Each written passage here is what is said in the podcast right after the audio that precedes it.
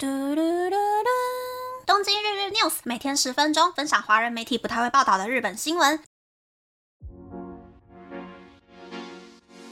欢迎来到东京日日 news，我是可乐咪。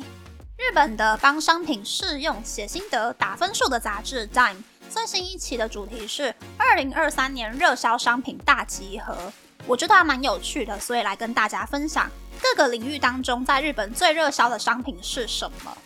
首先是生成式 AI，当然就是 Chat GPT 了嘛。那世界经典棒球赛相关卖的最好的其实是纪录片电影，累计有八十五万人观看，票房突破了日币十六亿元。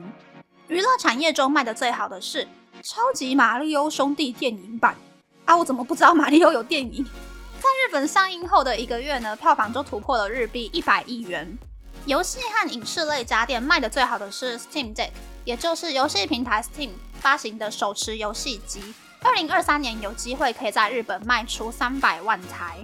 生活家电卖的最好的是 Panasonic 的外接式洗碗机 Solata，台湾好像只买得到水货。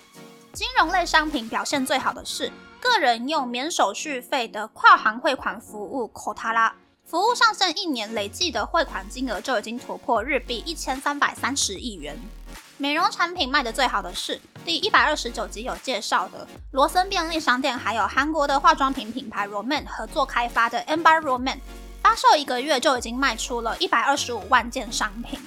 饮食方面卖的最好的是连锁亲子冻 Nakayu 的亲子冻，因为在日本缺蛋荒的情况之下，Nakayu 居然还降价日币四十元贩售。我建议大家去拿卡 U 吃亲子冻的时候呢，那个七味粉可以加好加满，会变得很香。日用品当中卖的最好的是 PNG 宝潮的 Bold 柔软精凝胶球，因为省时、防止皱纹、除臭、柔软，然后还有淡淡的香气。最近半年的销售额是去年同时期的百分之一百三十四点五。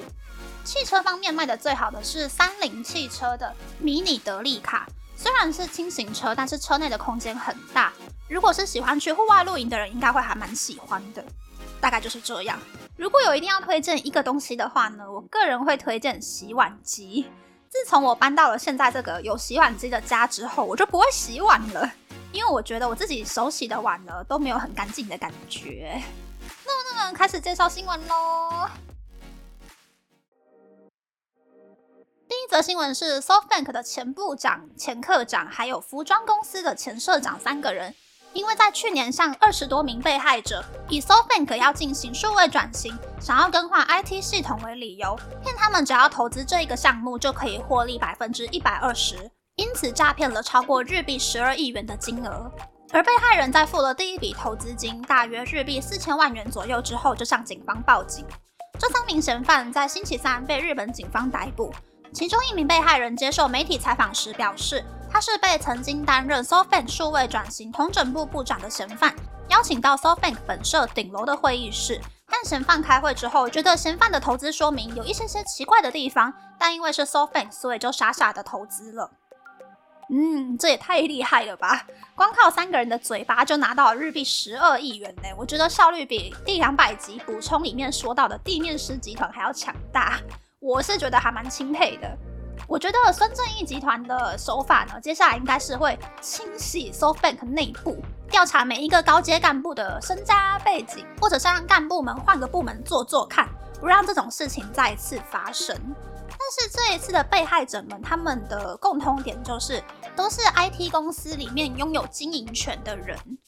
我觉得日本有一个很大的问题，其实是搞数位转型的 IT 公司几乎都是新创公司。那这一些新创公司的精英们，其实有很多人有学历、有抱负、有自信、有冲劲，想要干一票大的，闯出名号。但是这一些只有自信的人呢，往往都会缺乏尝试，所以也很容易被当成是被骗的目标。我工作这么多年，接触了各种大大小小公司的各种员工之后呢，我个人的想法是。人可以有目标，但是绝对不可以自负。不懂就要问，合作之前就要先找法律顾问看看合约书有没有问题。千万不可以觉得自己很厉害，可以 handle 一切。第二则新闻是利用日本电信巨头 KDDI 旗下的电子支付服务 AuPay 的 bug，重复买卖不存在的商品，骗取高达日币一亿七千一百亿元的现金基点的某间公司的社长南元贵，等六名嫌犯被警方逮捕了。这六名嫌犯在二零二零年三月到二零二二年九月的两年半之间，靠虚假交易做出日币两百七十六亿元的营收，对 KDDI 骗取高达日币一亿七千一百亿元的碰塔点数，主嫌南元贵就分到了超过日币五千万元的点数。嗯，于是乎在那之后，AU Pay 就不敢办活动撒点数了呢。SoFank 的 PayPay 一直处于一枝独秀的状态，外加乐天还有 Docomo 也不断的夹击，AU Pay 现在我觉得已经慢慢的有点示威的感觉了。是说，其实 SoFank 里面有很多会数学、逻辑好，比普通的日本员工还要强的外籍员工们。这些外籍员工们的特色就是在发现 bug 之后呢，会快速改善并且加强系统。所以我觉得他们处理事情的态度还有能力都比其他公司强。那传统的日本企业呢，想法就可能比较狭隘，只愿意学习日本其他公司有在做的事情，数学逻辑速度都输了一大截，所以就很容易被有心人找到 bug，然后做出这种不法行为。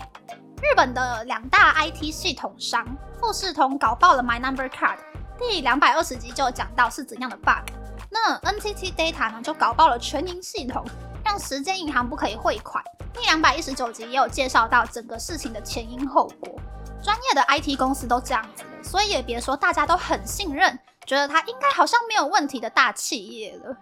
例如日本的 Seven Eleven 呢，就花了好几个亿开发出 Seven Pay，可是因为公司的高层在试用的时候觉得两段式身份认证实在是太不方便了。只要让客人登录 email 之后，就可以开始用 Pay，造成很多人的 Seven Pay 被盗号，APP 里面储值的钱也被诈骗集团拿来买香烟，寄回去中国卖。公开了一个月之后，APP 就草草收摊，Seven Eleven 到现在都不敢重启第二代的 Seven Pay 计划，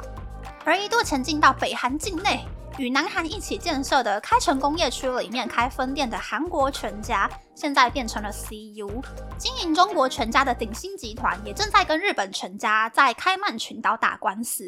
我是不知道日本全家怎么敢跟设立在开曼群岛的公司签约啦。那泰国的全家呢，其实也在八月公布要结束和日本全家长达三十一年的合作，上泰集团要自己收回来经营。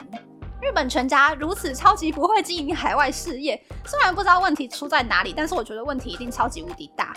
但是大家可以放心，台湾的全家不是签约界商标用的经营模式，而是日本全家的子公司。台湾的全家是不会消失的，大家可以继续放心等古娃娃的下一个双麒麟。这次的分享就到这边，不知道大家喜不喜欢这样的节目呢？欢迎大家留言和我分享你的想法。喜欢这个节目的朋友，可以在 Apple、Spotify、s o n KKBox、First Story、Mixer Box 等 Podcast 平台和 YouTube 订阅《东京日日 News》，多多按赞、评分，或是在 s o n 小额赞助这个节目。还可以在 Instagram 或 Search 追踪《东京日日 News》Day Day Tokyo 的账号哦。拜拜。